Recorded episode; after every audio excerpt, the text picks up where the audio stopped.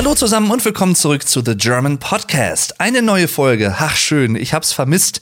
Warum sage ich das? Weil tatsächlich zwischen der letzten und dieser Folge, ich glaube, drei Wochen Pause liegen, lagen, immer liegen werden. Das hatte mehrere Gründe tatsächlich. Es hatte nichts damit zu tun, dass ich keine Lust gehabt hätte, neue Folgen aufzunehmen, ganz im Gegenteil tatsächlich, sondern in erster Linie war es einfach viel zu warm. Es war einfach, ja, ne, unangenehm, einen Podcast aufzunehmen, bei dem ich, ich weiß nicht, ob es anderen Podcastern, anderen Kollegen auch so geht, mir wird beim Sprechen, beim Podcasten immer etwas warm nach einer Zeit und äh, ja, eigentlich bin ich jemand, der mit Hitze gut umgehen kann. Ich mag das eigentlich tatsächlich auch. Es gibt ja viele, die dann immer stöhnen und im Winter ist es zu kalt, im Sommer ist es zu heiß und es ist einfach irgendwie nie richtig und manchmal nervt mich das auch teilweise bei Leuten, wenn die einfach immer nur rumnörgeln und nie zufrieden sind. Aber das ist ein anderes Thema. Jedenfalls, äh, ja, muss ich sagen, ich wohne hier in einer Dachgeschosswohnung und die ist eigentlich echt gut isoliert. Aber wenn es dann wirklich so an die, ich sag mal, 35 Grad geht oder so, ne, 30, 35 Grad Celsius natürlich. Ich weiß gar nicht, wie viel das in Fahrenheit ist. Ich glaube, irgendwas zwischen 80 und 90 Grad oder 100 Grad vielleicht sogar. Gefühlt, ihr geschätzt, ich weiß es nicht. Da wird's dann auch hier zumindest für Aufnahmen, sag ich mal, etwas problematisch, um es mal so auszudrücken. Ach ja, ein anderer Grund war übrigens, und darüber wird auch demnächst noch irgendwann eine neue Folge kommen, wenn das alles spruchreif ist und fertig ist. Ich habe nach Jahren der Pause zum ersten Mal wieder an meinem Buchskript gearbeitet. Also eigentlich, ich habe 2009 angefangen, einen Roman zu schreiben und habe den, ich glaube, 2011 beendet. Ich habe da immer mal wieder abends halt geschrieben, manchmal auch mit einem Glas Wein, habe mir darüber auch so ein bisschen abgewöhnt, Fernsehen zu schauen und habe dann lieber am Buch geschrieben. Und das hat sich bis heute eigentlich auch durchgehalten. Also weniger das Buch schreiben, sondern dass ich einfach kein Fernsehen mehr schaue. Wenn ich gewisse Sendungen im Fernsehen sehen will, ob es jetzt irgendwelche Politdiskussionen sind oder so, dann schaue ich die über die Mediathek online. Aber mh, hm, ja, das klassische Fernsehen schaue ich eigentlich schon seit über zehn Jahren mittlerweile nicht mehr. Habe auch gar keinen, ähm, also einen Kabelanschluss habe ich natürlich irgendwo hier, aber der Fernseher ist jetzt nicht wirklich am Kabel angeschlossen. Also ja. Und äh, da habe ich jetzt erstmal, das erste Mal seit vielen Jahren mir mal wieder die Zeit genommen, um an diesem Buch zu schreiben. Ganz ursprünglich hatte ich gedacht, hm, bevor ich jetzt in ein paar Tagen zum Zeitpunkt der Podcastaufnahme heute, jetzt gerade hier, 30 werde, 30 Jahre alt. Denn das hier dürfte die letzte, mit einer der letzten Folgen sein, die ich noch als 29-Jähriger aufnehme. Vielleicht schaffe ich es ja noch bis zu meinem 30. Geburtstag, dieses Buchskript fertig zu korrigieren, denn geschrieben, fertig geschrieben ist es, wie gesagt, eigentlich schon seit 2011, 2012 rum, mit ein paar kleinen Änderungen vielleicht hier und da. Aber dann hat das Studium damals so seine Fahrt aufgenommen und auch YouTube natürlich mit meinem Let's Play-Kanal Dave Durden TV. 2013 dann auch zusätzlich noch mit meinem Musik-Review-Kanal. Und 2015, also immer schön in zwei Jahresabständen, mit dem Vlog Dave-Kanal, der seit spätestens zwei, drei Jahren so wesentlich mehr geworden ist als nur Hobby. Was natürlich schön ist, aber was halt auch tatsächlich Zeit frisst. Und all das hat mich so ein bisschen davon abgehalten, dieses Skript wirklich mal irgendwann nachzukorrigieren und fertigzustellen, dass ich zu dem Punkt komme und sagen kann, jetzt ist das fertig, ich kann es veröffentlichen. Und dazu ist es leider in den letzten Jahren, sechs, sieben, acht Jahren nie gekommen. Das hat mich immer so ein bisschen gewurmt, aber und das führt mich eigentlich auch zum Thema der heutigen Folge mit dem Arbeitstitel Stärken und Schwächen, Strengths and Weaknesses. das, ja, es hat sich einfach nie ergeben, um es mal neutral auszudrücken, dass ich an diesem Skript weitergearbeitet habe.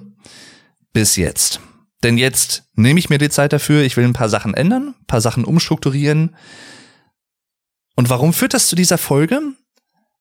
Und ist im Prinzip auch eine der Inspirationsquellen für diese Folge speziell, weil Und da steige ich einfach mal direkt ins Thema ein. Zeitmanagement eine meiner größten Schwächen ist. Also diese Podcast-Episode, da kann ich schon mal ein bisschen vorwarnen, wird wahrscheinlich hier und da zumindest in Teilen ein bisschen Seelenstriptease sein. Also jetzt nicht zu krass, keine Sorge, ne? Aber so ein paar Sachen möchte ich ja schon ansprechen.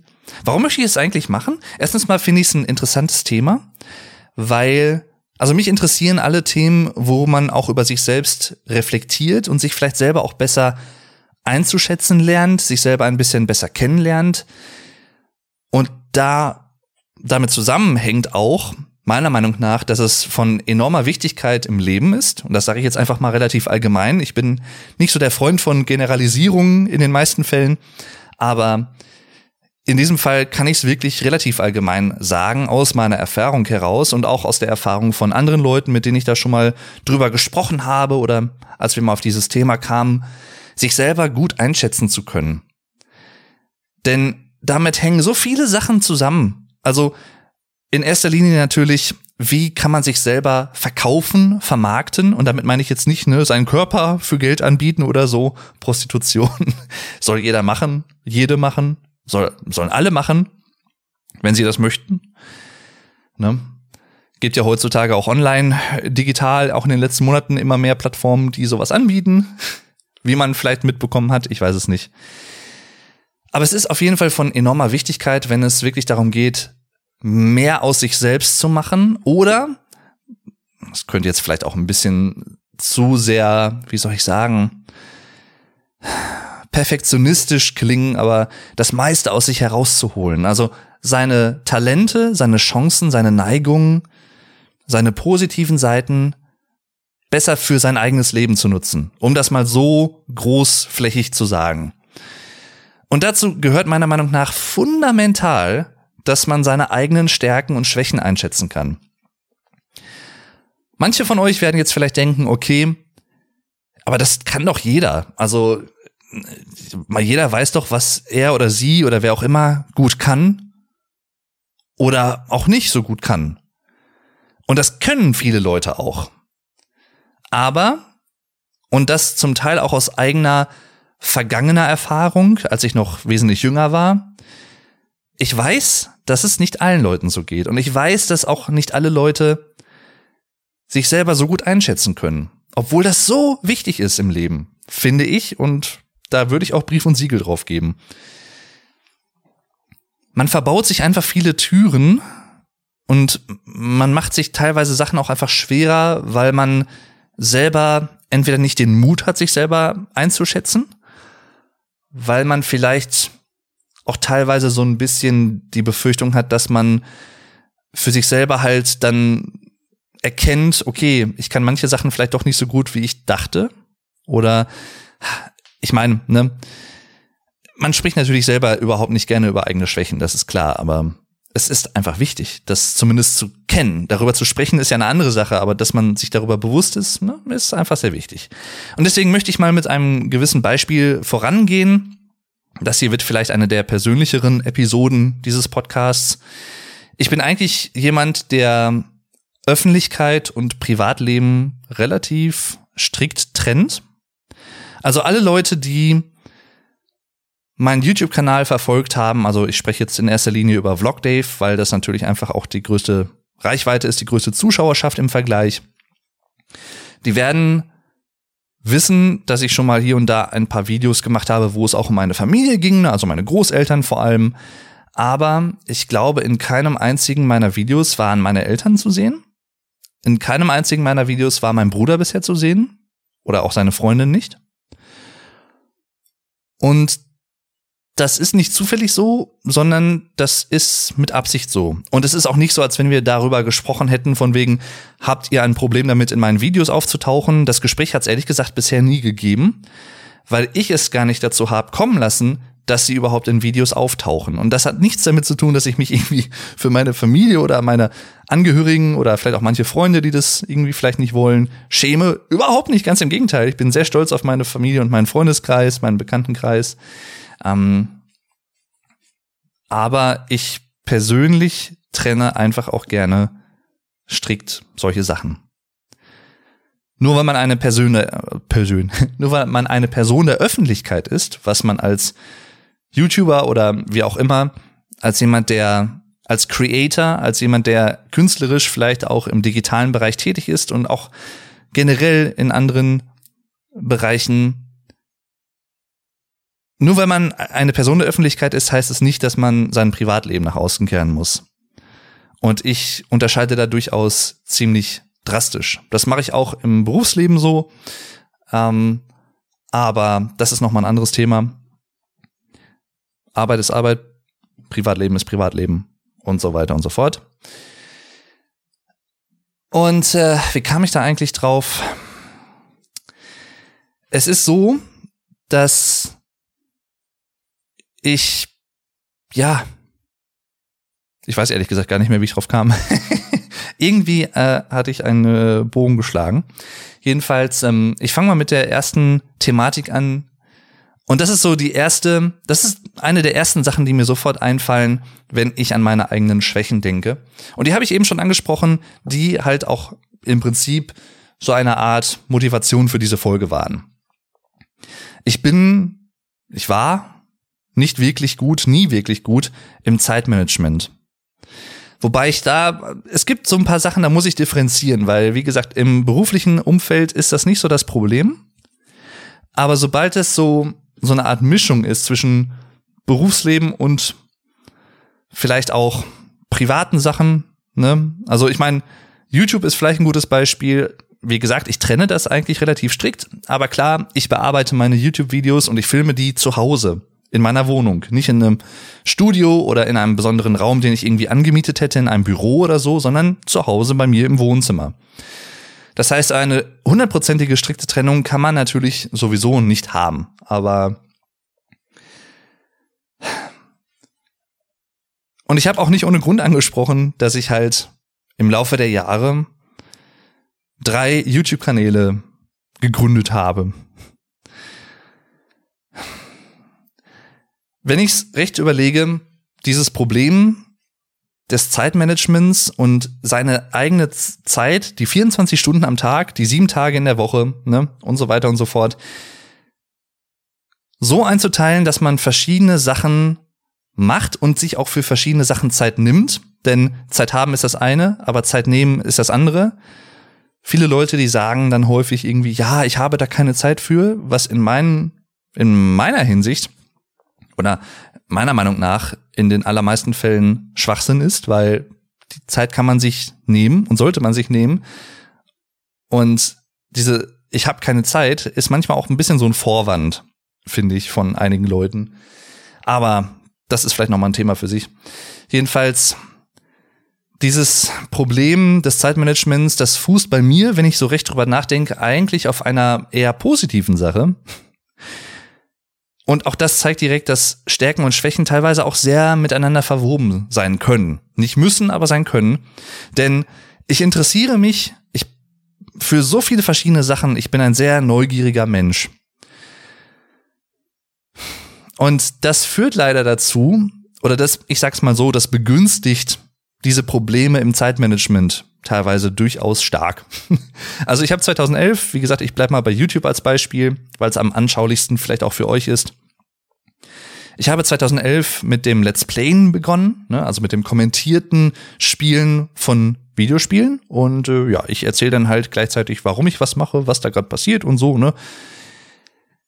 Macht auch mir bis heute total Spaß, aber dann kam 2013 der Punkt, wo ich meinen ursprünglichen losen Berufsplan ein bisschen ausleben wollte, zumindest im Hobbybereich, und habe einen weiteren YouTube-Kanal gegründet, der sich auf Musik-Reviews, also Rezensionen zu neuen Alben, Konzerten, Songs, ähm, der sich darauf spezialisiert hatte.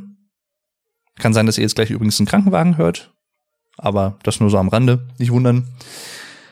Und äh, ja, da fing es eigentlich schon so ein bisschen an, das Elend.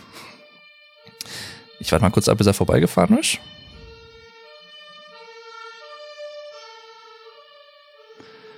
Jetzt gleich müsste es eigentlich aufhören, weil ne, auf meiner Höhe, ich wohne ja gegenüber von einem Krankenhaus, habe ich ja schon mal an anderer Stelle erwähnt, und auf meiner Höhe hören sie meistens dann auf mit dem Tatütata. Ach ja, immer schön. Und 2013 habe ich diesen Kanal gegründet und da fing es eigentlich schon so ein bisschen an, dass ich die Zeit, die ich hatte mit Studium, Let's Plays, Freunde treffen natürlich, Familie, sowas, ne, sowieso immer. Für sowas habe ich auch immer Zeit. Aber halt auch mit den anderen Sachen, dass das einfach irgendwann ein bisschen viel wurde. Und ich vermehrt hin und her jonglieren musste, wann ich was machen wollte. Jetzt könnte man vielleicht sagen, vielleicht hat er ja daraus gelernt. und äh, äh, nein, ich habe dann 2015 den Vlogdave-Kanal ins Leben gerufen, gegründet, wo es ja darum geht, dass ich anderen, ihr wisst das Ganze mittlerweile schon, aber ich erzähle es nochmal für Leute, die diese Episode vielleicht als erste Episode des Podcasts hören und erwischt haben, wo ich ja anderen etwas über die deutsche Sprache beibringe und die deutsche Kultur, meistens bilingual, hauptsächlich auf Englisch, aber auch auf Deutsch. Und das hat sich dann im Laufe der Zeit, einfach weil ich halt viele Videos auf Englisch mache oder das meiste eigentlich und damit ein internationales Publikum potenziell anspreche, einfach zum reichweiten stärksten Kanal entwickelt und folgerichtig auch zu dem, was mir persönlich am meisten auch Spaß gemacht hat. Im Laufe der Zeit verändert man seine Interessen ja auch vielleicht so ein bisschen. Bei mir persönlich ist das dann nur meistens so, dass ich dann nicht alte Interessen verliere, sondern dass die alten Interessen bleiben und einfach nur noch was Neues dazukommt. Ja, das, ja, das ist so ein bisschen Teil des Luxusproblems, kann man vielleicht sagen. Also manche würden vielleicht sagen, ja, ich hätte das gerne irgendwie, dass ich mich für so viele Sachen begeistern kann. Aber es kann halt auch ein bisschen zu Problemen führen. Und spätestens als der Vlogdev-Kanal dann so ein bisschen erfolgreicher wurde, im kleinen Verhältnis natürlich, ne, also wie gesagt, wenn man mich vergleicht mit, weiß ich nicht, Mr. Beast oder so oder PewDiePie, ich bin ein, ein, ein einzelnes Sandkörnchen am Strand natürlich, wenn überhaupt, aber das sind halt auch unrealistische Vergleiche. Aber trotzdem, als der halt für meine Verhältnisse auch durchaus erfolgreicher wurde und ähm, ja, ich da auch immer mehr Spaß dran gefunden habe, auch begünstigt durch mein Studium natürlich, der germanistischen Sprachwissenschaft und Philosophie, hatten andere Sachen einfach immer mehr zeitlich darunter gelitten, unter anderem auch der Let's Play-Kanal. Gerade so ab den Jahren, ich würde sagen 2016, 2017 aufwärts, wurde das immer weniger und immer sporadischer, dass ich da Let's Plays gemacht habe. Und mittlerweile bin ich halt an dem Punkt, dass ich einfach die Zeit nicht habe, ich habe einfach diese Zeit nicht für den Musikreview-Kanal, um den regelmäßig zu betreiben. Und ab und zu was hochzuladen, finde ich halt auch relativ witzlos. Ist mir persönlich dann auch zu doof. Und äh, beim Let's Play-Kanal habe ich lange Zeit keine Lösung gefunden. Ich glaube, mittlerweile habe ich eine gefunden, die einigermaßen funktioniert, wobei das aktuell auch einfach schwierig ist. Und zwar habe ich da ja gesagt, okay, ich entscheide mich dafür, dass ich auf Twitch Let's Plays live aufnehme und streame und diese Aufnahmen dann hinterher einfach nur noch auf YouTube hochladen muss. Das funktioniert sehr, sehr gut, weil es mir sehr viel Arbeit erspart. Und ähm, ja, ich kann im Prinzip zwei Fliegen mit einer Klappe schlagen. Weil auch das Streamen natürlich etwas ist, was mir Spaß macht. Und da auch wieder so ein bisschen das Luxusproblem. Ich möchte halt die Sachen nicht aufgeben und versuche immer so zu jonglieren, dass ich alles irgendwie mache. Was natürlich aber dann zu dem Problem führt, dass ich nur wenige Sachen so zu 100 Prozent verfolge. Wie gesagt, und deswegen eines der größten Probleme, was ich habe, ich könnte das jetzt noch viel weiter ausführen, aber ich mache es jetzt mal nicht. Zeitmanagement. Mittlerweile versuche ich aktiv darin besser zu werden. Auch das ist ein wichtiger Punkt und auch so ein bisschen so eine Art Motivation, die ich mit dieser Folge einfach geben möchte. Auch an Leute, die vielleicht so ein bisschen an sich selbst verzweifeln manchmal, weil sie denken, ach, ich kann nicht aus meiner Haut heraus und ich bin einfach so gestrickt. Ich, ich bin da immer sehr pragmatisch. Ich bin in vielen Sachen in den letzten Jahren, gerade auch in meinen 20er Lebensjahren, sag ich mal, ne, von 20 jetzt bis knapp 30, aufwärts, ich glaube, mit jedem Jahr immer pragmatischer geworden und immer realistischer vielleicht auch und weniger idealistisch, wo ich dann einfach sage, ja, aber ne, wenn man den Arsch selber nicht hochkriegt und sich selber auch nicht versucht, ähm, seine eigenen Probleme zu lösen und immer darauf wartet, dass irgendein Wunder geschieht oder dass irgendjemand einem dazu schon verhelfen wird, dass sich eigene Probleme in der Luft auflösen, dann hat man einfach verloren. Tut mir leid. Und früher konnte ich mit solchen Personen auch mehr mitfühlen, die halt selber ne, viele Probleme haben und so. Und das kann ich auch bis heute, klar, absolut. Aber bei manchen Fällen denke ich mir dann, so ehrlich muss ich sein, dann schon auch, ja, dann versuch doch auch mal was dagegen zu tun und ertränkt dich nicht in Selbstmitleid. Also, ich weiß, das ist leichter gesagt als getan, das weiß ich alles, ja, aber wenn man nicht selber den eigenen Schritt geht und selber Initiative ergreift, in welcher Hinsicht auch immer, dann darf man sich halt auch irgendwann einfach nicht mehr beschweren, finde ich, weil dann ist es einfach nur noch Kindergarten. Und damit möchte ich keine ernsthaften Probleme natürlich als sowas abtun. Ne? Wie gesagt, ich spreche jetzt nicht in erster Linie über Depressionen oder Krankheiten oder sowas natürlich, ne? die einen daran hindern, sich vielleicht selbst gut entfalten zu können. Sondern ich meine vor allem Leute, die sich selbst ausbremsen, weil sie einfach falsche, ein falsches Bild vielleicht von sich haben oder von den eigenen Möglichkeiten. Und das führt mich wieder zum Anfang dieser Episode zurück versucht euch selbst möglichst perfekt oder echt realistisch einschätzen zu können. Eure Stärken und eure Schwächen. Denn wenn ihr das könnt, könnt ihr das als Grundlage nehmen, um mehr aus euch selbst zu machen. So einfach kann es manchmal sein. Es ist nicht so einfach, das zu tun, aber das Prinzip dahinter ist für mich persönlich relativ offensichtlich und äh, ja, ne, wie gesagt, aber möchte da auch keinem zu nahe treten. Wie gesagt, das ist einfach nur meine persönliche Sicht der Dinge, die je älter ich werde, immer gefestigter auch wird, weil ich immer mehr darin bestätigt werde. Nicht nur bei mir selbst, sondern auch bei Leuten, die ich kenne und die ich im Alltag so erlebe. Manchmal sind es mir näher, manchmal nicht. Aber ich werde da immer wieder drin bestätigt. Das ist meiner Meinung nach einfach auch so. Aber das ist ein anderes Thema. Ähm, weitere Schwächen, die ich habe. Auch etwas, was mich persönlich früher auch sehr häufig ausgebremst hat. Und auch da, ne, zu dem, was ich gerade eben gesagt habe, ich kann da halt auch so ein bisschen zu auf Neudeutsch relaten. Also, ne, ich, ich verstehe das auch aus eigener Erfahrung, zum Teil zumindest. Aus früheren Zeiten. Heute habe ich das auch teilweise noch, aber ich bin mir dessen in den letzten Jahren einfach bewusster geworden, weil es mir auch von anderen Leuten auch gesagt wurde. Also, ich will jetzt nicht zu sehr in Details gehen, wie gesagt, ne, privat ist privat, aber es gab auch Situationen in meinem Leben, als ich noch studiert habe und eigentlich innerlich schon wusste, dass ich etwas anderes machen wollte, etwas praktischeres, etwas, wie soll ich sagen? Ja, etwas Praktischeres im Sinne von, ich kann damit einfach jetzt direkt mehr machen und weniger Theorie, mehr Praxis im Leben zulassen. Und auch vielleicht schneller mein eigenes Geld verdienen und äh, endlich mal mehr auf eigenen Füßen stehen.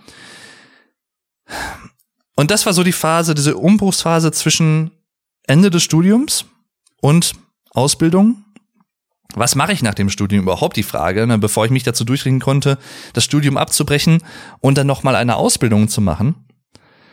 In dieser Zwischenphase war es besonders schwierig für mich. Das war, boah, ich glaube vor allem 2016, 2017 in dem Dreh,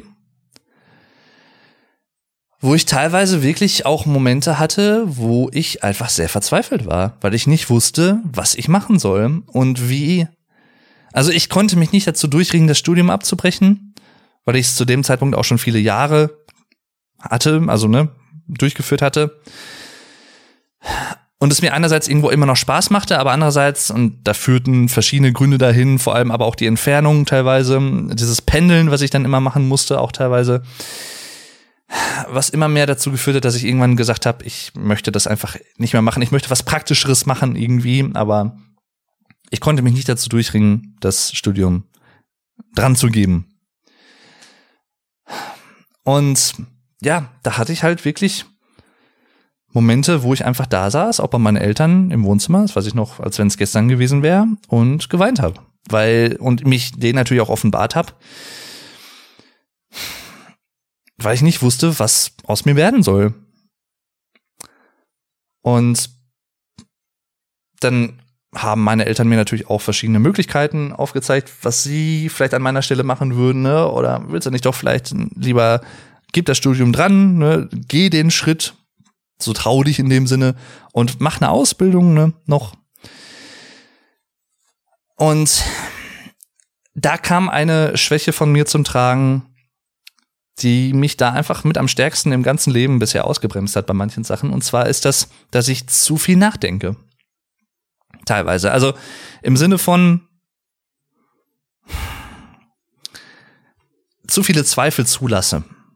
Also in solchen Situationen war dann, ja, aber ne, wenn ich das Studium dran gebe und dann nicht direkt einen Ausbildungsplatz finde, was ist denn dann? Dann muss ich irgendwie eine Zeit lang überbrücken und ähm, und dann, ach, vor allem auch, als meine ähm, Großmutter gestorben war im Februar 2018, als dann klar war, okay, ne, die Wohnsituation würde sich ändern und ich könnte da auch in der Wohnung mit meinen Eltern, meinem Bruder nicht weiterleben, wir müssten uns eigene Wohnungen suchen.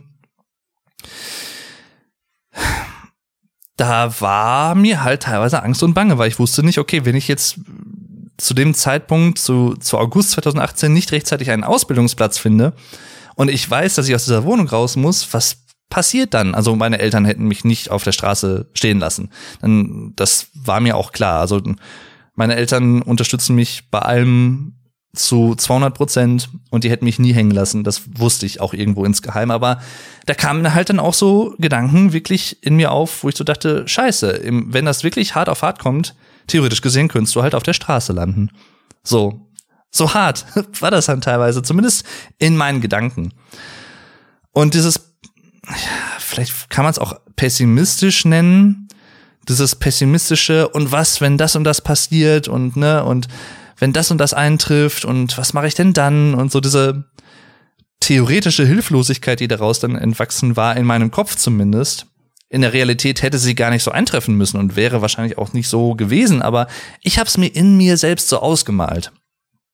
Und das alleine, dieses im Englischen gibt es da einen guten Begriff für dieses Overthinking. Ja, also, dass man etwas über etwas zu sehr grübelt, zu sehr nachdenkt und durch dieses zu sehr über etwas oder zu lange über etwas nachdenken so eine realistische Perspektive auf manche Sachen verliert. Das ist echt eine große Schwäche von mir. In Klammern gewesen, denn auch dadurch in den letzten Jahren, auch durch diese Ereignisse vor allem, die ich gerade eben geschildert habe, ist mir selber halt vermehrt bewusst geworden. Und weil es mir auch von meinen Eltern gesagt wurde und auch von Freunden teilweise, du denkst oder du, du, du zermarterst dir deinen Kopf zu sehr. Du denkst zu viel über Sachen, die eventuell passieren könnten und das bremst dich aus, so nach dem Motto. Und ich glaube, irgendwo insgeheim wusste ich das auch schon, aber da wurde es mir dann nochmal bestätigt und ja. Ich habe das Teil, weil ganz vereinzelt habe ich es mittlerweile noch. Aber dadurch, dass sich meine Lebenssituation ab, ich sag mal, ja, August 2018, wo ich dann doch noch einen Ausbildungsplatz zum E-Commerce-Kaufmann gefunden hatte,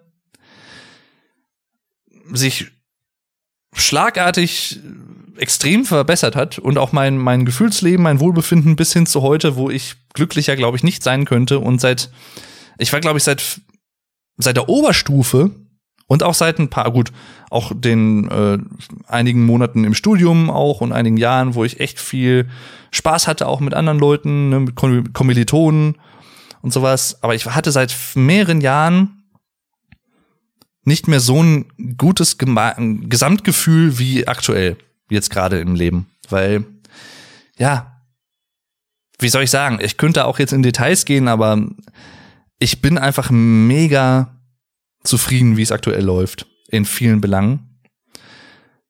Nicht nur finanziell, aber auch allgemein. Also ne, die Arbeitssituation, die ich habe. Oh, da hat wohl jemand geheiratet und draußen wird wieder gehupt. Nicht so wie gestern Abend, als Italien gegen die Schweiz nee, gegen Belgien gewonnen hatte, glaube ich, war es, ja. Bei der EM 2020, die aber 2021 stattfand. Und sie den Namen aber trotzdem nicht ändern wollten. Deswegen, falls ihr gerade im Hintergrund Gehupe hört, ach, schön, ja, das ist, äh, aber so ist das Leben, ja. So, man kann sich's nicht immer so ausmalen, wie man es gerne hätte. Und jetzt ist auch schon wieder vorbei. Bis in zwei Minuten wahrscheinlich. Egal. Auch diese eh, also, ne, diese Rituale, die manche Leute dann haben, nach einem gewonnenen äh, EM-Spiel dann irgendwie ins Auto zu steigen, um zwei Stunden gefühlt durch die Straßen zu fahren und rumzuhupen. Da könnte ich auch eine eigene Episode zu machen. Aber ich gönne den Leuten ja, dass sie sich freuen, absolut. Aber man kann es ja irgendwo auch übertreiben. Und derjenige, der mit dieser Tradition mal begonnen hatte, dem gehört ordentlich von einem Schwarm von zehntausenden Vögeln aufs Auto geschissen gleichzeitig. Damit es ja schön in den Lack reinfräst und das Auto einfach komplett zerstört. Gerne auch ein teurer Sportwagen. Haha, so, gegeben habe ich es ihnen, ja. Nee, aber wie gesagt, also so dieser Hang, Sachen einfach zu sehr zu überdenken, den habe ich mittlerweile relativ gut abgestellt oder zumindest im Griff. Manchmal, wenn ich merke, dass ich dazu tendiere, dann kann ich mich eher ausbremsen. Und auch das soll wieder ein Beispiel für euch sein, falls ihr mit solchen Sachen auch struggelt, also falls ihr mit solchen Sachen auch Probleme habt, traut euch dagegen zu wirken. Also werdet euch dessen bewusst und wann das vielleicht in etwa auftritt, in welchen Situationen, dass ihr so ein bisschen antizipieren könnt, also vorhersehen könnt, oh, da könnte ich vielleicht in die Gefahr laufen, irgendwie mich in Gedanken zu verlieren. Und dann könnt ihr vielleicht auch besser dagegen steuern. Also das kann ich aus meiner Erfahrung einfach sagen und ähm, kann ich euch einfach nur ans Herz legen. Versucht es zumindest, ne? Also Versuch macht klug, wie viele Leute sagen, Versuch, Ver Versuch macht klug. Besser, ihr versucht es und scheitert daran, als es gar nicht erst zu versucht, also versucht zu haben und trotzdem dran zu scheitern. Ne? Also dann habt ihr von vornherein verloren. Oder wie es die Ärzte in einem ihrer neuen Songs sagten, wer verliert, hat schon verloren. Und da steckt einige Wahrheit drin. Meine Freunde der guten Unterhaltung. Ich weiß nicht, ob das hier gerade welche ist, aber mir macht es auf jeden Fall Spaß. Könnte ich jetzt übrigens schön eine Brücke schlagen zu den Stärken, ähm, dass ich sehr, im Englischen würde man sagen, talkative bin. Also ich bin sehr gesprächig das ist eine gute Eigenschaft, wenn man einen Podcast aufnehmen will und wenn man als Creator arbeitet, sei es als Streamer oder als YouTuber oder wie auch immer. Ne, das, ja. Aber das sind so zwei, die, ich würde sagen, die zwei größten negativen Eigenschaften meinerseits, die mir jetzt so spontan einfielen. Da gibt es sicherlich auch noch viel mehr. Also es, es gibt natürlich Sachen, wo man sagen könnte, okay, Schwächen im Sinne von, äh, ja, Bereichen, die mir nicht gut liegen. Also jetzt im Vergleich, wenn man es jetzt mal wirklich plastisch macht, ich bin eher der Sprachentyp und viel weniger der naturwissenschaftliche Typ, so wie es in der Schule häufig ist. Ne? Entweder man kann Sprachen wirklich gut oder man ist eher so in Chemie, Physik, Biologie, so der Cracked, also der richtig Gute. Ich interessiere mich nach der, nach, seitdem ich aus der Schule raus bin, habe ich mich viel, viel mehr auch für Biologie, für chemische Themen, für physikalische Themen interessiert. Astronomie natürlich auch, ne, solche Sachen. Und ja, erst als ich aus diesem schulischen Kontext heraus war, aus diesem, du musst einen Test schreiben, um das, äh, ne, um gute Noten zu bekommen. Als ich aus diesem System raus war, habe ich auch vermehrt daran Interesse gefunden und da auch so ein bisschen die Schwächen so ein bisschen ausgemerzt in meinem Wissen und meinem Interesse da, dazu, weil ich finde auch das ein interessantes Thema. Allgemeinbildung finde ich sehr wichtig. Also man muss nicht in allen Bereichen, und das kann man auch gar nicht, ein Universalgelehrter werden. Heutzutage ist das sowieso nicht mehr möglich. In vor, ich sag mal, 200 Jahren, 300 Jahren vor allem auch, war das noch eher möglich, weil das Wissen einfach noch nicht so in der Masse vorhanden war und für die Masse vorhanden war, muss man ja auch bedenken, ne? Gerade auch im Mittelalter, also noch mal ein paar Jahrhunderte davor, konnten ja die meisten Leute nicht lesen. Und das Wissen war wirklich nur ein paar Klerikern und Gelehrten zur Verfügung gestellt. Meistens dann auch noch in lateinischer Sprache, die die verstehen und lesen konnten, weil sie darin gebildet waren. Und der gemeine Pöbel, ne, also das normale Fußvolk, das hatte gar nicht den Zugang zu Wissen. Und auch durch das Internet vor allem heutzutage hat man so ein bisschen diesem Universalgelehrtentum den letzten Sargnagel verpasst, würde ich schon behaupten. Denn heutzutage ist alles so fragmentiert und das Wissen ist einfach so groß, dass es einfach gar keine Universalgelehrten wie Goethe oder Schiller, die sich in sehr vielen Bereichen oder Da Vinci vor allem auch, die sich in fast allen Feldern des menschlichen Lebens wirklich gut auskannten, aufgrund ihres damaligen Wissensstandes natürlich, auf Grundlage dessen, das wäre heute ohnehin nicht mehr möglich. Ja, heute hat man halt so jemanden gehabt wie Stephen Hawking, der auf seinem Spezialgebiet der absolute Oberprofi war. Oder halt, ne, auch in vielen anderen Bereichen. Aber das ist dann sehr bereichsspezifisch und nicht mehr so allgemein. Und trotzdem ist meiner Meinung nach heutzutage Allgemeinbildung wichtiger denn je. Auch das könnte noch mal ein eigenes Thema sein, würde aber zu sehr von dieser Episode abführen. Dazu spielen dann auch noch andere Sachen eine Rolle, wie, ne? Warum soll ich mir noch Sachen merken, wenn ich sie doch googeln kann? Einer der gefährlichsten Reflexe der modernen Zeit, in der wir heute leben, wie ich finde. Ich kann es doch einfach googeln, warum soll ich es dann selber wissen? Ja, weil du dann vielleicht nicht mehr mündig bist. Also, ne, zum Beispiel, könnte einem ja so in den Sinn kommen, aber ist noch mal ein anderes Thema. Vielleicht greife ich das irgendwann auch noch mal in einer Episode auf. Ich könnte mir das sowieso sehr gut vorstellen, dass ich irgendwann noch mal über Digitalisierung, Online-Medien, Social Media und solche Sachen auch noch mal eine eigene Episode aufnehme. Auch da könnte man einen ganzen Podcast zu machen mit zig Episoden. Aber wie gesagt, allein das zeigt auch noch mal, dass es zwar nicht mehr möglich ist, ein Universalgelehrter zu werden oder eine Universalgelehrte, ne? aber dass es trotzdem immer noch enorm wichtig ist, ein großes Allgemeinwissen zu haben, eine gute Allgemeinbildung. Und äh, ja, auch da, wie gesagt, teilweise habe ich mich da ausgebremst, weil ich mich teilweise für zu viele Sachen gleichzeitig interessiert habe und dann dadurch einfach mich zu wenig auf einzelne Sachen gut fokussieren konnte. Habe ich eben schon angemerkt. Auch das äh, versuche ich jetzt so ein bisschen zu kanalisieren und dieses Jahr zu ändern. Und das führt mich noch zu einer weiteren Sache, die ich vielleicht noch ansprechen kann. Das ist vielleicht somit auch eine der, also neben dieser Sache, dass ich mich für so viele Sachen interessiere, das mich teilweise aber ausbremst, eine der weiteren Sachen, die auch als etwas eher Positives, wie das, was ich gerade meinte, beschrieben werden könnte, was sich aber dann doch vielleicht negativ auswirkt. Ähm, ich, ich mache ja sehr, sehr gerne was auch mit anderen Leuten. Also sei es im YouTube-Kosmos, ne, als Kollaboration oder ich lerne sehr, sehr gerne neue Leute kennen. Ich bin ein sehr menschenfreudiger Mensch, also ein ähm, Philanthrop, kann man eigentlich sagen. Und ich, ich mag einfach andere Leute sehr gerne. So. Und das führt teilweise dazu, dass ich mich einfach übernehme. Da kommt auch so ein bisschen, und da, ja, da wird auch wieder deutlich, dass viele, ich sag mal, Schwächen, genauso wie Stärken, Schwächen hängen mit Schwächen zusammen, Schwächen hängen aber auch teilweise mit Stärken zusammen. Das ist wie so ein Spinnennetz, was einfach so eng miteinander verwoben ist, dass man nicht immer einzelne Schwächen für sich alleinstehend ausmachen kann oder einzelne Stärken. Das ist in den seltensten Fällen, glaube ich, der Fall. Wenn man so, wenn ich wirklich gerade so drüber nachdenke, sehr interessanter Gedanke. Dass viele Schwächen teilweise auch einfach auf eigentlich positiven Sachen fußen. Hm.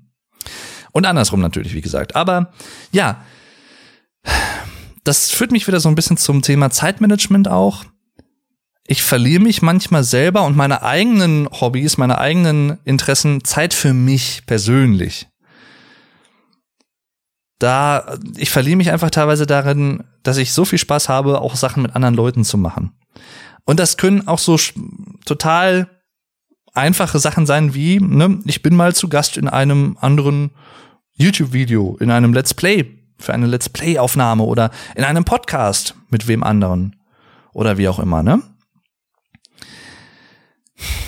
Und ich habe es jetzt in den letzten Tagen gemerkt, da war jetzt ähm, ein Fall, dass mich jemand gebeten hatte, eine Reaction zu einem äh, Song zu machen.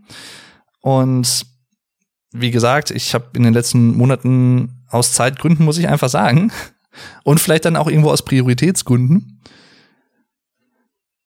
so gut wie nichts am Musik, auf dem Musik-Review-Kanal gemacht. Und ich musste dieser Person, obwohl ich sie sehr mag und ich eigentlich auch potenziell Lust drauf hätte, so eine Reaction zu machen, ich musste ihr einfach absagen. Und das fiel mir nicht leicht. Ich merkte das halt, wie ich das so schrieb und habe auch vorher echt so den halben Tag drauf rumgegrübelt. Aber ich habe mich dann auch da wieder der Aspekt selber die Sachen in die Hand nehmen und sich nicht einfach vom Leben leiten lassen. Ich habe die Sachen in die Hand genommen und habe gesagt, nee, komm, du musst jetzt einfach auch mal vielleicht bewusster Nein sagen zu manchen Sachen. Weil der Tag hat so oder so nur 24 Stunden und ich finde, es wird immer ein bisschen kritisch, wenn man selber und seine eigenen Interessen, wenn man selber zu kurz kommt ab einem gewissen Punkt. Und gar nicht mal, weil, wie gesagt, man keinen Bock hätte, mit anderen Leuten irgendwas zu machen, sondern ganz im Gegenteil. Ich hätte ja Lust, mit anderen Leuten da was zu machen. In dem speziellen Fall auch diese Reaction für diese Person aufzunehmen, die sich darüber sehr freuen würde. Und das, das weiß ich auch. Und da habe ich dann halt gesagt, sorry, sei mir bitte nicht böse, aber ich kann diese Reaction, ich werde diese Reaction jetzt leider nicht machen können, wollen. Also, ne, wollen irgendwo schon, aber ich muss dann irgendwo auch mal einen Schlussstrich ziehen und eine Stopplinie einhalten. Weil das sonst wieder zu dem Problem beitragen würde, dass ich einfach wieder für andere Sachen, wie gesagt, dieses Buch zu vollenden, was ich schon vor Jahren geschrieben habe, diesen Roman, dass ich da wieder ausgebremst wäre. Und ich möchte das einfach weniger zulassen in Zukunft. Dass ich mich selber ausbremse. Und sei es noch mit so positiven Sachen. Und das heißt nicht, dass ich jetzt nichts anderes mehr machen werde, sondern einfach, dass ich zu ein paar vereinzelten Sachen, wenn es einfach zeitlich nicht passt, eher Nein sagen muss. Dann, und dass es dann auch okay ist, das zuzulassen und das zu tun. Weil ich habe ich hab selber dann immer so ein schlechtes Gewissen bei sowas, weil wie gesagt, ich mach, mir macht's total Spaß, was mit anderen Leuten zu machen oder auch für andere Leute zu machen, so ist es ja auch nicht, ne, aber man soll sich halt selbst nicht auf der Strecke lassen, finde ich. Und ich darf mich selber auch nicht zu sehr auf der Strecke lassen. Weil ich auch selber Pro Projekte habe, die ich irgendwann mal abschließen will und nicht ewig lang vor mir her ertragen will oder durchführen will. Irgendwann will man, irgendwann will man ja mit dem Buch jetzt auch, ich bleib mal bei dem Beispiel, man will es ja auch einfach mal fertig haben. Auch jetzt vor allem, weil es jetzt so viele Jahre schon dauert. Ich will es jetzt nicht rushen, ich will es jetzt nicht allzu hektisch angehen natürlich, aber fokussiert. Und dieser Fokus, diesen Fokus auf einer Sache zu haben und sich selber er zu erlauben, dass man diesen Fokus hat und andere Sachen dann vielleicht auch einfach mal aktuell nicht macht, auch wenn man da auch Lust drauf hätte. Das ist für mich persönlich so ein bisschen, das war für mich ein Erfolgserlebnis, das klingt jetzt blöd und komisch und auch überhaupt nicht negativ irgendwem gegenüber, aber für mich persönlich war dieser Moment vor zwei, drei Tagen erst, dieser Person abzusagen, war für mich, das klingt echt doof, aber es war für mich ein Erfolgserlebnis, weil ich das vorher so in den allerseltensten Fällen mal gemacht habe. Und das werde ich halt künftig auch mal vermehrt wahrscheinlich tun hier und da. Wie gesagt, da brauchst du dich keiner Sorgen machen, der mit mir gern mal ein Video machen wollen würde oder einen Podcast aufnehmen würde. Ähm, absolut nicht, ne? Also, aber es kann halt durchaus öfter mal sein, da müssen sich Leute dann leider darauf einstellen, dass ich dann auch mal sage, äh, sorry, zeitlich klappt es momentan einfach nicht. Nein, ich aktuell leider nicht. Und da bin ich stolz auf mich irgendwo, weil ich mich dazu durchgerungen habe. Vor ein paar Jahren hätte ich das, glaube ich, nicht gemacht. So ehrlich muss ich dann auch sein. Und auch da wieder, ne? Traut euch. Traut euch einfach mal auch Zeit für euch selbst zu haben. Und das hat auch nichts mit, wie ich finde, voll egoistischem Handeln zu tun oder so, als wenn ne, ihr total zum Egoisten verkommen würdet oder so. Überhaupt nicht. Das hat mit Egoismus im eigentlichen Sinne selten was zu tun, beziehungsweise auch da habe ich an anderer Stelle an anderer Stelle schon mal etwas dazu gesagt. Ich glaube einfach, dass es auch eine Art positiven und vielleicht sogar auch wichtigen Egoismus gibt.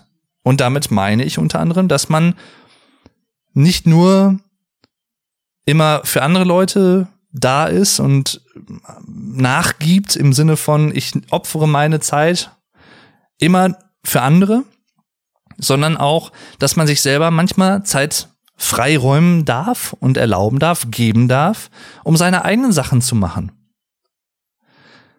Und das hat dann auch nichts mit negativem Egoismus zu tun, wie ich finde. Weil im Gegenteil könnte ich sogar argumentieren, dadurch, dass ich mir die Zeit gebe, dass ich meine eigenen Sachen, meinen eigenen Kram wirklich auch machen kann, bin ich danach glücklicher, weil ich dann irgendwas fertig bekommen habe. Und dieses Glücklichsein oder dieses Zufriedensein, das ist ja nicht unbedingt dasselbe, Glücklichsein und Zufriedensein, ne? aber das auch noch mal vielleicht an anderer Stelle in einer anderen Episode noch mal ein schönes Thema. Dadurch, dass ich halt in diesem freudigen Zustand bin, kann ich auch mit bei Projekten mit anderen, wo ich dann wieder mitmache, auch vielleicht sogar noch freudiger da dran gehen und für mich persönlich für andere noch mehr Freude ausstrahlen, dass die auch mehr Freude haben. Also jetzt rein theoretisch zumindest gedacht, ne? Ich hoffe, ihr versteht, was ich meine. Also da hängt ja auch immer so ein Rattenschwanz dran. So ein, ein Rattenschwanz. Ja, wie Till Lindemann vielleicht sagen würde. Rattenschwanz. Ach ja. Ich, wie gesagt, es gibt noch einige Schwächen, die ich sicherlich auch noch aufzählen könnte. Und ich bin auch der letzte Mensch, der sagen würde, ich bin irgendwie fehlerfrei. Garantiert nicht. Ich finde das immer sehr dubios, wenn Leute sagen, ach ja, ne, oder sie sagen es ja meistens nicht, aber sie handeln so, als wenn sie es denken würden, dass sie so ein bisschen fehlerfrei sind und immer nur Fehler bei anderen ankreiden und sich selber aber nie zugestehen, dass sie auch Fehler machen, ne? Und sowas. Die selber sehr schnell immer mit dem Zeigefinger vorangehen und auf andere zeigen, aber selber dann eigene Fehler nicht wirklich als solche wahrnehmen wollen. Insgeheim vielleicht tun, aber nicht wahrhaben wollen, dass sie auch Fehler machen. Ja, auch das vielleicht noch ein Thema für sich. Ihr kennt alle solche Personen. Ich hoffe nicht, dass ihr so jemand seid, weil dann werdet ihr mir relativ unsympathisch. So ehrlich muss ich auch sein, aber ne.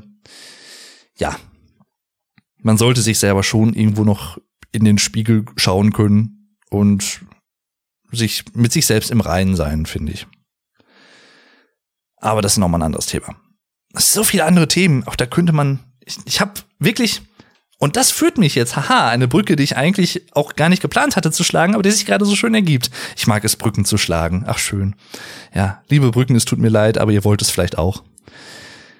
Ich schlage eine Brücke zu einer meiner größten Stärken, wie ich finde. Denn das führt mich, was ich gerade sagte, so ein bisschen zu einem Thema, wovon ich auch, was YouTube angeht und sowas, und auch diesem Podcast hier, wovon ich bei diesem Podcast enorm profitiere. Und das auch schon seit fast seitdem ich denken kann, eigentlich. Vermehrt aber auch seitdem ich YouTube tatsächlich aktiv betreibe. Und zwar, und das klingt jetzt vielleicht ein bisschen komisch, aber es ist einfach so. Ich habe eigentlich jeden Tag, also ich kann sie jetzt nicht zählen, aber definitiv einige neue Ideen für Sachen, die ich gerne umsetzen würde, für Projekte im Sinne von YouTube-Videos, für den Vloglife-Kanal zum Beispiel. Worüber könnte ich demnächst Videos machen? Da habe ich fast jeden Tag zig neue Ideen. Und ich finde es immer schade, wenn ich dann von anderen Kollegen auf YouTube oder so lese oder höre, ja, und ich habe irgendwie keine Ideen mehr, was ich für neue Videos noch machen kann und ne, ich denke mir halt dann teilweise irgendwie, am liebsten würde ich ja wie so eine Art mentale Börse aufmachen, wo ich Ideen, die ich habe, an andere verkaufen äh, könnte, ne? Ich meine, sowas gibt's natürlich auch schon längst im realen Leben, da müssen wir uns nichts vormachen. Leute, die es gibt ja die Leute, die das Geld haben, um es jetzt mal ganz plakativ zu machen. Es gibt Leute, die das Geld haben, dann gibt es Leute, die die Idee haben und dann gibt es vielleicht auch Leute, die das so ein bisschen vermitteln, die diese beiden Leute zusammenbringen. Und die Leute mit dem Geld machen die Leute mit den Ideen zu Unternehmern. Ja, mal ganz plastisch ausgedrückt. Und diese Vermittlerpersonen, ne, ob es jetzt, wie gesagt, Agenturen sind, Kontaktagenturen oder wie auch immer, ne, Marketingagenturen, Beratungs-, Unternehmensberatungen, Beratungsagenturen und solche Sachen. Da gibt's ja jetzt viele verschiedene Formen. Oder auch Ideenschmieden, ne, so Think Tanks, finde ich eigentlich einen schönen englischen Begriff tatsächlich oder einen Anglizismus, den den benutzen wir auch im Deutschen. Auch im Deutschen reden wir von Think Tanks, also von Institutionen, von Leuten, die über verschiedenste Be Sachen nachdenken und vielleicht auch teilweise Vorschläge an, ich sag mal, die Wirtschaft machen oder an Politiker, an die Politik, ne? die selber Thesenpapiere erarbeiten und ähm, ja, auch natürlich gerade bei Wahlen. Ich meine, in Amerika habt ihr davon vielleicht auch schon gehört, ähm, dass hinter jeder der großen Parteien natürlich und hinter den bekannten Politikern irgendwo auch Thinktanks stecken, die ihrerseits dann auch wieder so ein bisschen das Marketing und die Promotion von einer von einem, wie soll ich sagen, Präsidentschaftskandidaten im Fall von Amerika zum Beispiel halt enorm auch mitlenken. Ja, also da muss man sich nichts vormachen. Das ist tatsächlich so. Jedenfalls, ähm, ich persönlich bin jemand, der zum Glück sehr kreativ ist. Also ich bin eine sehr kreative Person. Auch das eine meiner größten Stärken, wie ich finde. Und das spielt halt auch damit zusammen, dass ich jeden Tag auch einfach Ideen habe. Und, und das meine ich jetzt auch nicht im Sinne von, zum Glück, so, dass ich mich jetzt irgendwie hinsetzen muss und mich dazu zwingen muss, eine Idee auszubrüten nach, keine Ahnung, zwei Stunden grübeln. Sondern ganz im Gegenteil, das fliegt mir zu. Es klingt doof, wenn man das so sagt, aber es ist so. Es ist, also ich muss nicht, das reicht teilweise schon, wenn es irgendein Wort ist in einem Gespräch, was ich aufschnappe, was irgendwie so ein bisschen heraussticht, wo ich denke, ach cool, da könnte ich ein Video zu machen. Und in dem Moment, wo ich denke, da könnte ich ein Video zu machen, habe ich in den meisten Fällen tatsächlich schon so eine Art Schema, was wie das Video aufgebaut ist, automatisch. Also, das ist total schwierig zu beschreiben, wenn man es poetisch ausdrücken würde, könnte man auch sagen, die Muse küsst mich regelmäßig. Schön. Danke, Muse. Ach ja. Nee, aber wirklich, ich habe vergeht kaum ein Tag, wo ich nicht zig neue Ideen für Videos habe. Das andere Problem ist dann wieder der limitierende Faktor, eine der größten Schwächen vielleicht dann auch wieder, das Zeitmanagement, das alles so umzusetzen, ne? Oder halt auch einfach physikalisch gesehen, ne? Einfach die Zeit nicht am liebsten würde ich dann alle Ideen gleichzeitig umsetzen, aber die Zeit habe ich natürlich wieder nicht. Auch ne, wieder eins zum anderen. Auch diese Episode, ihr habt es vielleicht gemerkt oder ihr merkt es, wieder etwas philosophischer, aber auch wie gesagt, ein bisschen persönlicher. Mir gefällt das, ich hoffe, euch gefällt es auch. Ähm, ja, eine weitere Stärke, die ich habe, um die ich auch immer wieder sehr froh bin und eine Stärke, die mir im, vor allem auch im Berufsleben extrem das Arbeiten erleichtert. Wirklich extrem. Und ich weiß auch nicht, woher das kommt. Das ist einfach so mein, mein, mein Naturell, mein Charakter irgendwie. Und auch das habe ich an anderer Stelle, glaube ich, schon mal erwähnt. Ich kann sehr diplomatisch mit Menschen umgehen. Ich habe sowieso ein großes, eine große Empathie. Also ich, ich habe immer ein offenes Ohr für Leute, wenn sie Probleme haben. Also vor allem natürlich auch für Freunde und Familie, auch aus Zeitgründen natürlich. Aber ähm, den biete ich das auch immer gerne an. Auch das können mir sicherlich, können sicherlich viele Leute bestätigen aus meinem Bekannten- und Freundeskreis. Wenn sie mal irgendwie Probleme haben, häufig ergreife ich auch da die Initiative und frag, wenn du oder biete an, ne, wenn du darüber sprechen möchtest, ich habe immer ein offenes Ohr für dich und so. Das habe ich ähm, schon vielen Leuten angeboten im Laufe der Jahre und mache das auch immer noch gerne. Und da bin ich sehr, sehr froh, dass ich, dass ich so ticke und nicht so ein egoistisches Arschloch bin und damit irgendwie nichts zu tun haben will. Wobei, auch da muss man differenzieren. Auch da gibt's Leute, die einfach natürlich nicht so das Empathie-Empfinden haben.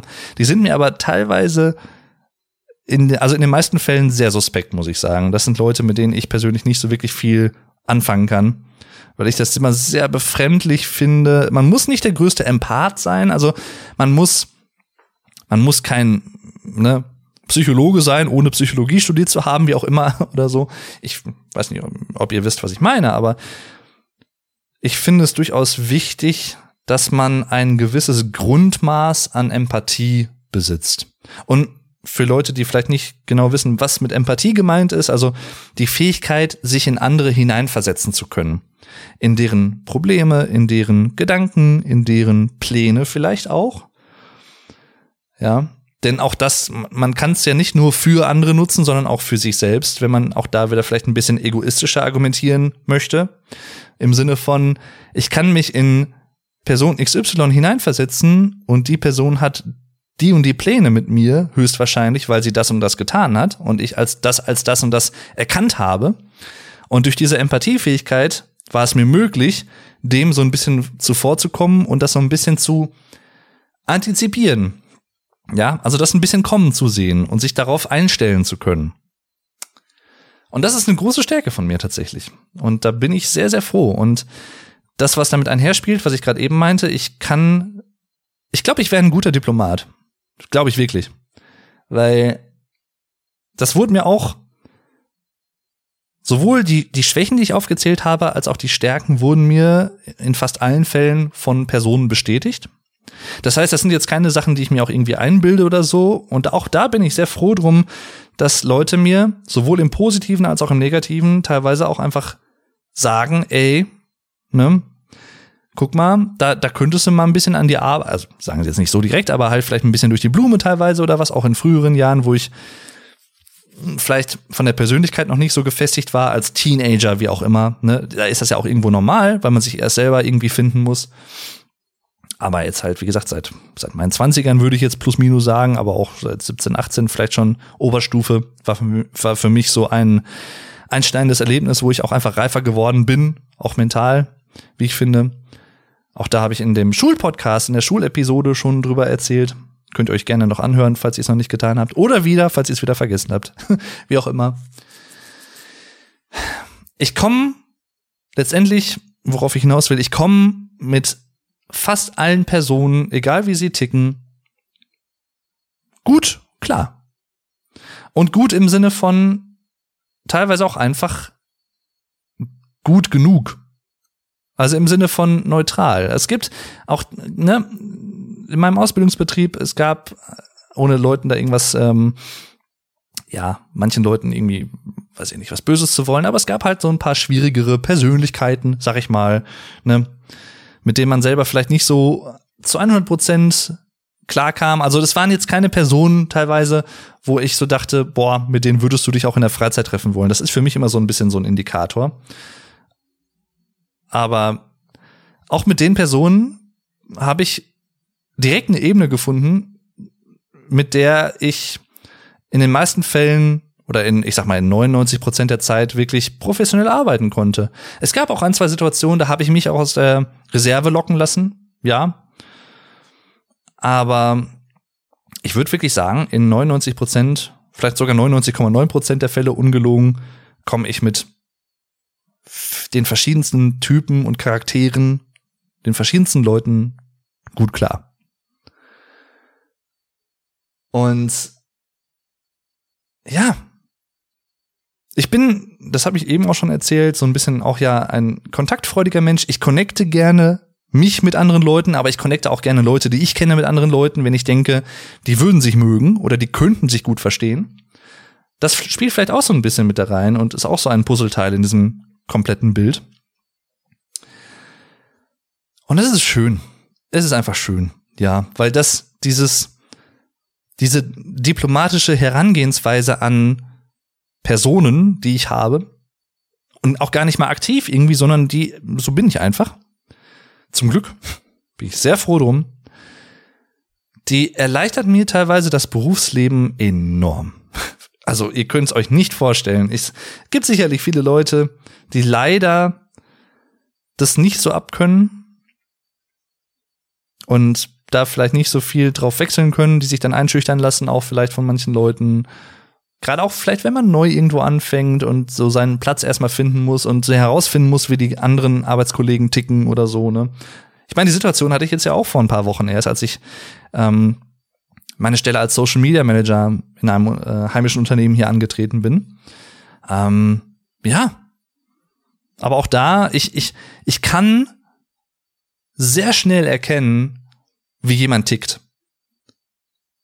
Und bis auf vielleicht ein, zwei Fälle in meinen fast 30 Jahren, wo ich meine Einschätzung von Leuten ein bisschen abändern musste, weil sie einfach irgendwann auch andere Seiten von sich offenbart haben, lag ich in fast allen Fällen wirklich punktgenau richtig. Das ist, das ist eine meiner, ich will vielleicht sogar neben diesem kreativen Arbeiten und dieser Kreativität eine meiner Lieblingseigenschaften an mir selbst. Einfach weil sie das Leben so erleichtert für mich persönlich. So ehrlich muss ich einfach sein. Und so schön ist es auch. Mein Gott, darf man sich auch drüber freuen. Ne? Gönn ich jedem. Ach ja. Wie gesagt, auch dieses, dass ich so aufgeschlossen bin und kontaktfreundlich neugierig bin, das mag ich einfach total. Ich, ich freue mich einfach, dass ich so bin.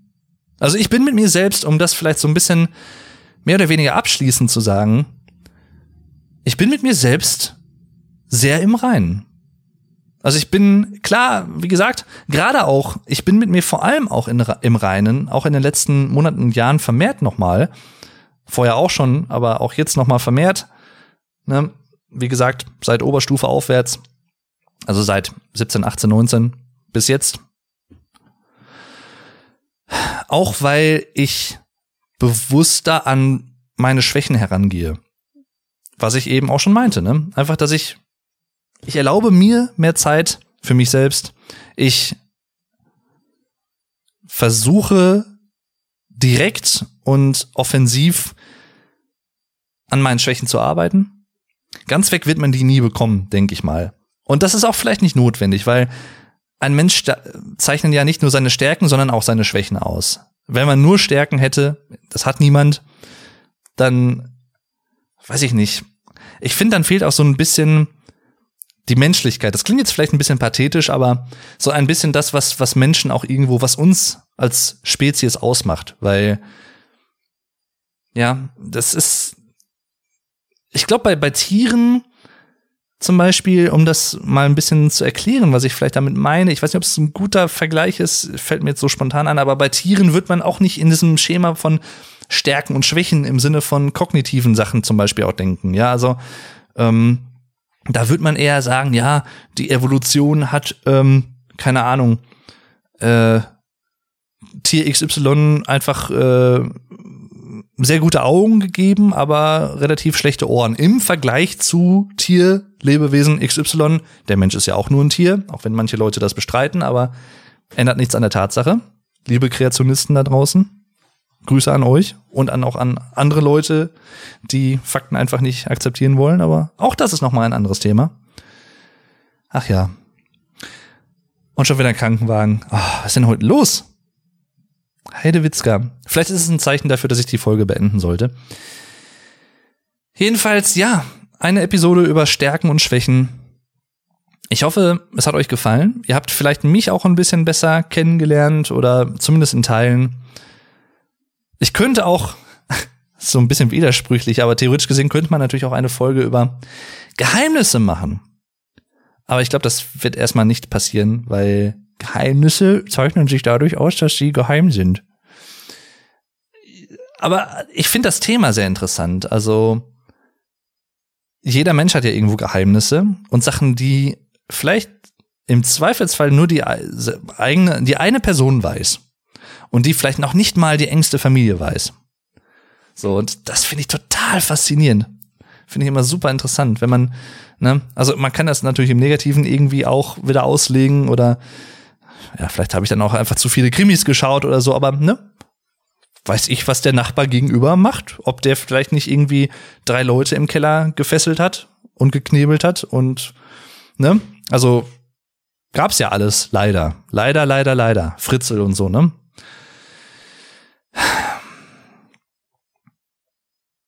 Geheimnisse. Es ist echt ein interessantes Thema, aber ich wüsste nicht, wie man darüber sinnvoll sprechen kann. Hm. Man könnte natürlich über bekannte Geheimnisse von Person, Personen sprechen, die ans Licht gekommen sind gegen deren Willen. Ja klar, ne? wie gesagt, sowas wie Fritzel oder keine Ahnung, ähm, Armin Maivis. Aber ich glaube, da würde ich dann eher vielleicht mal eine Episode zu morbiden Interessen oder so machen. Dazu zählt bei mir definitiv das Interesse an Serienmördern und solchen Sachen. Und wie gesagt, ich sag's lieber mal direkt, bevor Leute das in den falschen Hals bekommen. Interesse nicht im Sinne von gutheißen. Das ist nicht dasselbe, liebe Leute. Ja, nur weil ich mich für etwas interessiere, für Mörder oder Serienkiller, heißt das nicht, dass ich deren Taten gut heiße. Ganz im Gegenteil, das möchte ich ganz deutlich sagen. Nein, ich heiße das nicht gut. Ich finde es nur psychologisch sehr interessant. Was, zu was manche Leute einfach fähig sind. Und ich weiß aber zumindest, zu was ich jetzt fähig bin, nämlich diese Folge zu beenden. Just in time. Wer ist eigentlich dieser, dieser Just in time? Mensch, ich weiß es auch nicht. Habt ihr euch vielleicht auch schon mal gefragt. Danke jedenfalls fürs Zuhören. Bis zum nächsten Mal. Ich bin mal gespannt, welche Episode ich als nächstes aufnehme. Ich habe auch da ne, wieder eine Stärke von mir. Ich habe so viele Podcast-Themen auf Halde, die ich irgendwann mal abarbeiten könnte.